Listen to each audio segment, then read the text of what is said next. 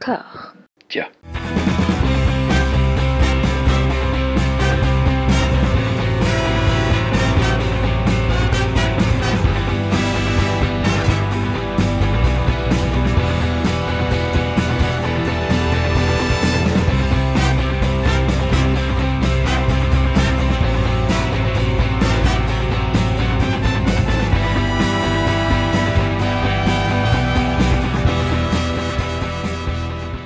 Un personnage d'une cinquantaine d'années, beaucoup trop couvé par sa mère, prend sur lui d'entamer un long périple. Il traverse une mégalopole dangereuse, multiplie les rencontres de passage, finit par retrouver son amour de jeunesse, rencontré à l'orée de son adolescence et pour lequel il s'est préservé toute sa vie. Ce pitch est celui du dernier long métrage de Harry Aster, Beau is Afraid, mais c'est aussi celui de La vie pour de vrai de Danny Boone, deux films découverts coup sur coup mercredi dernier au cinéma et dont les parallèles posent question. Bien sûr, les deux œuvres empruntent des chemins très différents pour raconter leurs histoires respectives. Bo Wasserman rejoint sa mère tandis que Trident Lagache s'en éloigne pour la première fois. Danny Boone tente d'excaver l'humanité perdue de la capitale française quand Harry Aster dessine les contours d'un monde quasiment pré-apocalyptique. Bo is Afraid nous fait découvrir le véritable projet esthétique de son réalisateur, qu'il développait par bribes dans ses courts-métrages. Il en résulte un film fou, intense, une vie résumée en une overdose sensorielle et psychologisante. La vie pour de vrai marque à la fois un aveu de défaite pour les ambitions cinématographiques de son auteur et un repli dramaturgique désespérant vers la comédie du mensonge, valeur refuge du cinéma français des années 2010, aujourd'hui dévitalisé, élimé par des dizaines, des centaines de productions médiocres. Pour tenter de comprendre comment ces deux films en sont arrivés à dialoguer alors que rien ne les préparait à ça a priori, il faut tenter d'analyser le parcours de leurs auteurs en parallèle. Danny Boone se lance dans la réalisation en 2006 avec La Maison du Bonheur, une adaptation de pièce de théâtre lorgnant en vain vers l'énergie d'un Jean-Marie Poiré. Le film remporte un succès poli, voguant au-dessus du million d'entrées, mais le véritable triomphe viendra deux ans plus tard avec le raz-de-marée Bienvenue chez les Ch'tis, la comédie française traverse alors une crise artistique dont le traumatisant Astérix aux Jeux Olympiques de Thomas Langman et Frédéric Forestier reste sans doute le témoignage le plus obscène, le plus confi dans son jus. Avec un budget six fois moindre, le film Danny Boone a pour lui une modestie rafraîchissante, un retour aux fondamentaux du cinéma français, deux hommes que tout oppose vont devenir copains comme cochons et vaincre l'adversité. Cette célébration du sacro-saint tandem humoristique porte en outre un projet de réconciliation nationale, de fraternité dans la boisson et la frite maillot, dans lequel les spectateurs ont envie de se projeter. Peu importe la faiblesse des sous-intrigues, la caricature des personnages féminins sacrifiés, la tendresse surnage. Nicolas Sarkozy a été élu président de la République un peu moins d'un an auparavant, le besoin de chaleur et d'humanité confraternelle se fait sentir. Les avant-premières ne désemplissent pas, le distributeur fomente alors un coup de génie, une sortie anticipée d'une semaine dans un territoire, le Nord-Pas-de-Calais, susceptible de l'accueillir en fanfare et dont les images de files d'attente et de salles pleines font monter l'impatience dans le reste du pays. Et c'est un véritable déferlement. Plus de 20 millions de spectateurs se déplacent et en font le plus gros succès français de tous les temps. Tandis que Danny Boone naît au monde entouré de sa famille de cinéma, les Cadmerade, les Anne Marivin et autres Lynn Renault, Harry Astor entame son entreprise de déconstruction du noyau familial avec un court-métrage réalisé en fin de cursus à l'Université d'art et de design de Santa Fe. Dans Herman's Cure Tonic, un jeune pharmacien fournit à ses clientes des médicaments dont le principal ingrédient est une sécrétion fluo, extirpée à son père bedonnant et suintant dans l'arrière-boutique. Il flotte déjà dans l'air cette trouille incapacitante de ne pas être à la hauteur des attentes de la génération antérieure, un humour du malaise capturé dans des dialogues trop longs. En 2011, Danny Boone joue la sécurité avec rien à déclarer, les différences entre nord et sud de la France sont remplacées par une réconciliation entre France et Belgique. Au gré d'une écriture beaucoup plus convenue que celle de Bienvenue chez les mais où on peut noter la timide apparition d'un élément emprunté au cinéma de genre, avec cette sous-intrigue consacrée à un trafiquant de drogue joué par l'intolérable Laurent Gamelon. La même année, Harry Astor fait mine de boxer dans la même catégorie d'humour potache avec son court-métrage TDF Really Works, une fausse pub vantant les mérites d'un dispositif permettant d'effectuer des P de bits. Oui, vous avez parfaitement bien entendu, des P de bits. Mais cette provocation n'est rien à côté de The Strange Thing About the Johnsons, Premier vrai coup d'éclat du réalisateur en 35 mm s'il vous plaît, dont la maîtrise et la précision de la photographie ou de la direction artistique en remontrent aux professionnels chevronnés à l'ouvrage sur rien à déclarer. L'idée du film naît d'une discussion entre Harry Astor et Brandon Greenhouse, l'un de ses acteurs et camarade de classe au EFI Conservatory. Les deux élèves cherchent un concept tabou au-delà du raisonnable et tombent d'accord sur l'écriture d'un film qui évoquerait un inceste inversé où le père serait victime des abus perpétrés par son fils. The Strange Thing About the Johnsons n'existe qu'à travers cette seule volonté de choquer.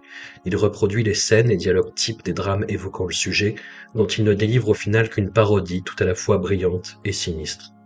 Toujours en 2011, Billy Mayo, l'interprète du père dans The Strange Thing About the Johnsons, incarne la toute première version du personnage joué par Joaquin Phoenix dans Beau, le court-métrage original, centré sur la névrose du personnage dans son appartement après qu'il ait perdu ses clés. Cette répétition n'annonce pas tout à fait le long métrage de 2023, il faut encore attendre le reste du corpus pour que les éléments s'emboîtent totalement. En 2014, Danny Boone languit de démarrer sa grande aventure hollywoodienne avec un éventuel remake des Ch'tis.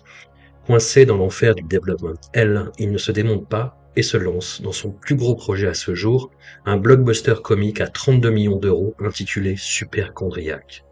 Une partie non négligeable de la somme part certes dans ses poches et dans celle de Cadmerade, mais le budget se justifie, entre guillemets, par la seconde partie du script où la comédie de potes vire au film d'espionnage dans les pays de l'Est.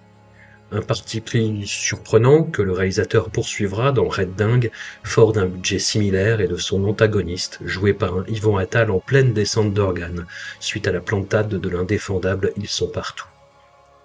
Superchondriac et Red Dingue sont de très mauvais films, des comédies romantiques fonctionnant sur les mêmes situations de quiproquos éculés, mais leur confection s'avère plutôt correcte et leur goût pour une dose d'action et de risque peut réjouir, dans le strict respect des consignes sanitaires bien évidemment. En 2013, Ari Aster parfait sa virtuosité de metteur en scène et de scénariste dans deux courts-métrages conceptuels à l'ironie glaciale, Munchausen et Basically. Le premier est l'histoire sans parole d'une mère empoisonnant son fils pour le garder auprès d'elle. Le second ressemble aux confessions en stories d'une influenceuse pleine de morgue et de hauteur sur les événements. 2014 marque le retour du Harry Astor couillon de la lune avec The Turtle's Head, évocation amusante mais il faut bien le dire assez consternante d'un détective privé pris à pic, voyant son sexe peu à peu disparaître. En 2016, son dernier cours avant le grand plongeon dans le grand bain du long, intitulé C'est la vie, nous présente un personnage de clochard en plein burn-out, saisi dans des peintures urbaines magnifiques filmées au grand angle.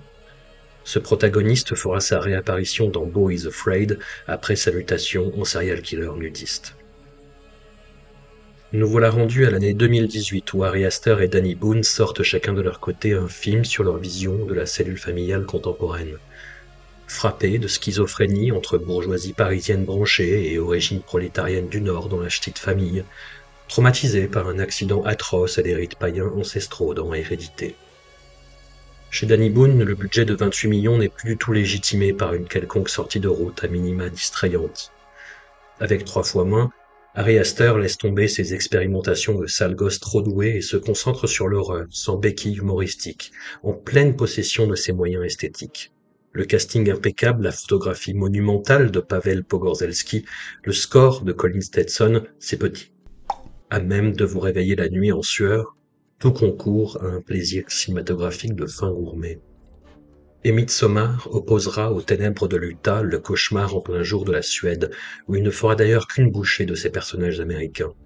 La caméra donne toute la place requise à la performance titanesque de Florence Pugh, en deuil de ce noyau familial qui empêchait tous les héros précédents d'Aster de se réaliser, mais des espaces secrets ça et là pour laisser place à des touches comiques saugrenues du décalage culturel, des écarts potaches hors de propos, la vanité de ces érudits autoproclamés, trop pleins de même pour capter l'évidence, à savoir qu'ils sont venus là pour se faire massacrer.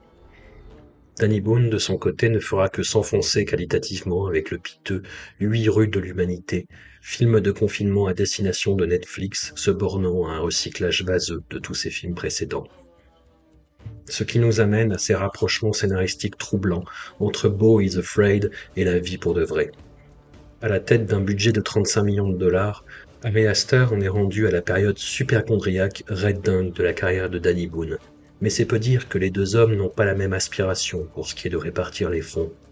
Beau is Afraid parvient dans sa première heure à donner corps à une société haineuse tout entière en ne filmant qu'un seul bloc résidentiel.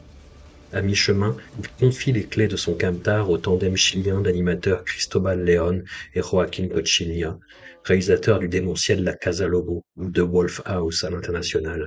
Allez voir ça, c'est un peu raide, quasi expérimental, mais c'est assez fabuleux, La Casa Lobo. En l'état, Beau is Afraid est trop long, il s'éparpille dans tous les sens, mais lui retirer ne serait-ce qu'une scène n'aurait aucun sens. Le film existe de par ses excès qui ne sont que les aboutissements paradoxalement logiques de délire cinématographique démarré il y a 15 ans. Reste à voir, maintenant qu'il a évacué ce projet de son système, ce que Harry Astor a encore sous le coude. Danny Boone, de son côté, n'essaye même plus. Sa mise en scène a rejoint les standards qualitatifs de la sélection officielle du Festival de comédie de l'Alpe d'Huez depuis une demi-douzaine d'années, un savoir-faire minimum sans aucun pas de côté, une confection qu'on aurait encore taxée il y a peu de télévisuel jusqu'à ce que les séries ne se mettent à surclasser techniquement le tout venant de la production cinématographique nationale. Inutile de parler du scénario, perdu entre la méchanceté indécrottable du personnage de Cadmerade, la veulerie à la limite du sexisme de celui de Charlotte Gainsbourg, sans même parler de notre héros, dont la gentillesse passe quasiment pour de la faiblesse. À ce stade du championnat, il conviendrait presque de rebaptiser le Candide de Voltaire en Dupont. À l'éclairage des éléments en notre possession, il semble assez évident que ces échos entre leurs scripts sont de pure coïncidence, des gimmicks de petits garçons qui auraient mal grandi trop vite. Les deux cinéastes n'ont strictement rien en commun, si ce n'est qu'il est probable qu'ils éclateraient de rire en voyant un enfant de dix ans tomber à vélo puis pleurer, le visage couvert de sang. Je vous remercie pour votre attention, vous pouvez vous rhabiller et sortir de ma chambre.